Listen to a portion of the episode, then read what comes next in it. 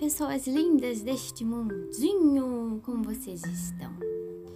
Formigueiros de plantão, venha aqui para este podcast que isso aqui vai ser muito bom para você. E se você não é formiguinha, mande este áudio para os seus amigos, familiares, quem não aguenta ficar sem um docinho.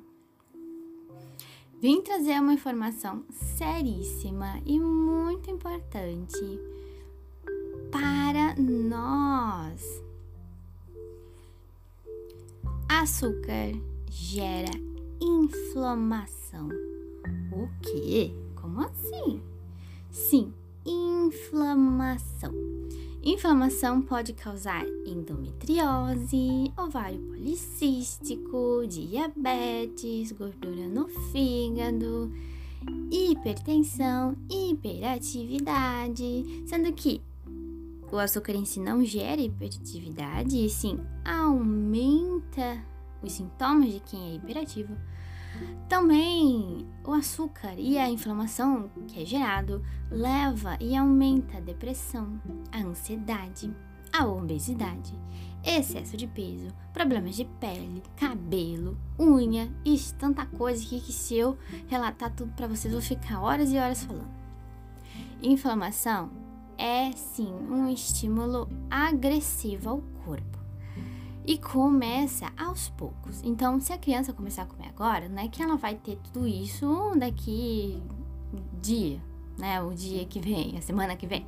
Não, isso é ao longo dos tempos, né? Ao longo dos anos. E quanto mais consumir, mais chances de desenvolver algum desses problemas. Ou seja, o comer todo dia que é o problema, que é que faz mal. Ah, eu como esporadicamente, eu tento evitar o açúcar, adoçante, tudo isso que tem açúcarzinho em si, eu evito todo dia. Eu como a cada duas semanas, três semanas, aí não vai ter problema nenhum, tá?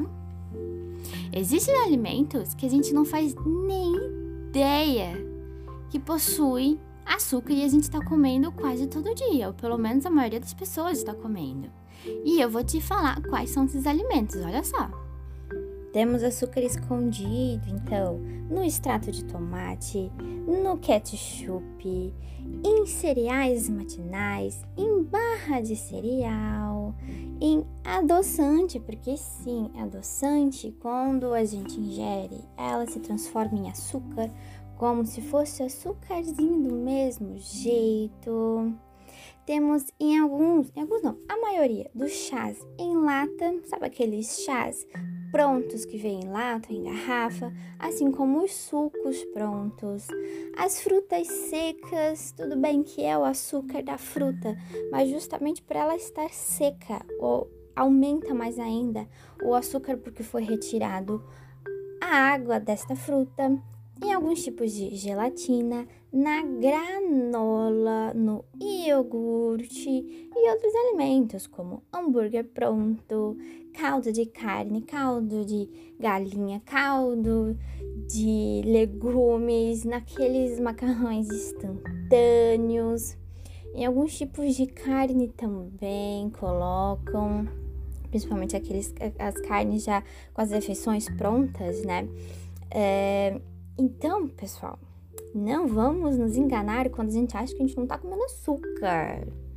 E o açúcar, ele pode vir de diferentes maneiras. Pode vir escrito como açúcar mesmo, né? Sempre olho no rótulo do alimento, porque sempre vai ter, porque é obrigado a ter.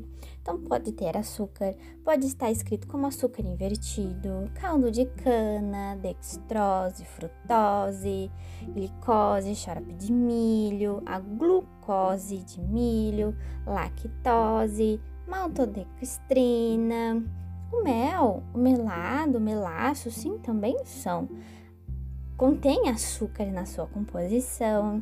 Temos a sacarose, xarope de açúcar, xarope de guaraná, de agave, de malte. Esses são alguns exemplos dos nomes que a indústria dá, além de estar tá escrito açúcar, né, de diferentes maneiras. E então é para a gente tomar muito, muito cuidado porque excesso de açúcar gera inflamações, geram alguma daquelas doenças que eu falei lá no começo, e a gente não quer isso para nossas crianças e nem para a gente mesmo, né? Não é verdade? Então, evite o consumo excessivo. Consumo excessivo é você comer todo dia. Tente no máximo comer a cada duas semanas, a cada três semanas, só em festinhas, só em ocasiões especiais. Se você quiser fazer um bolo, alguma refeição que tradicionalmente vai açúcar, use fruta. Eu tenho bastante receita no meu Instagram e no meu YouTube, mas também tem outras pessoas que oferecem, né, que mostram como fazer bolos, biscoitos, sobremesas utilizando o açúcar da própria fruta. Então você não precisa colocar o açúcar adicionado. Use a banana, aquela, a banana bem madura que ela fica bem doce.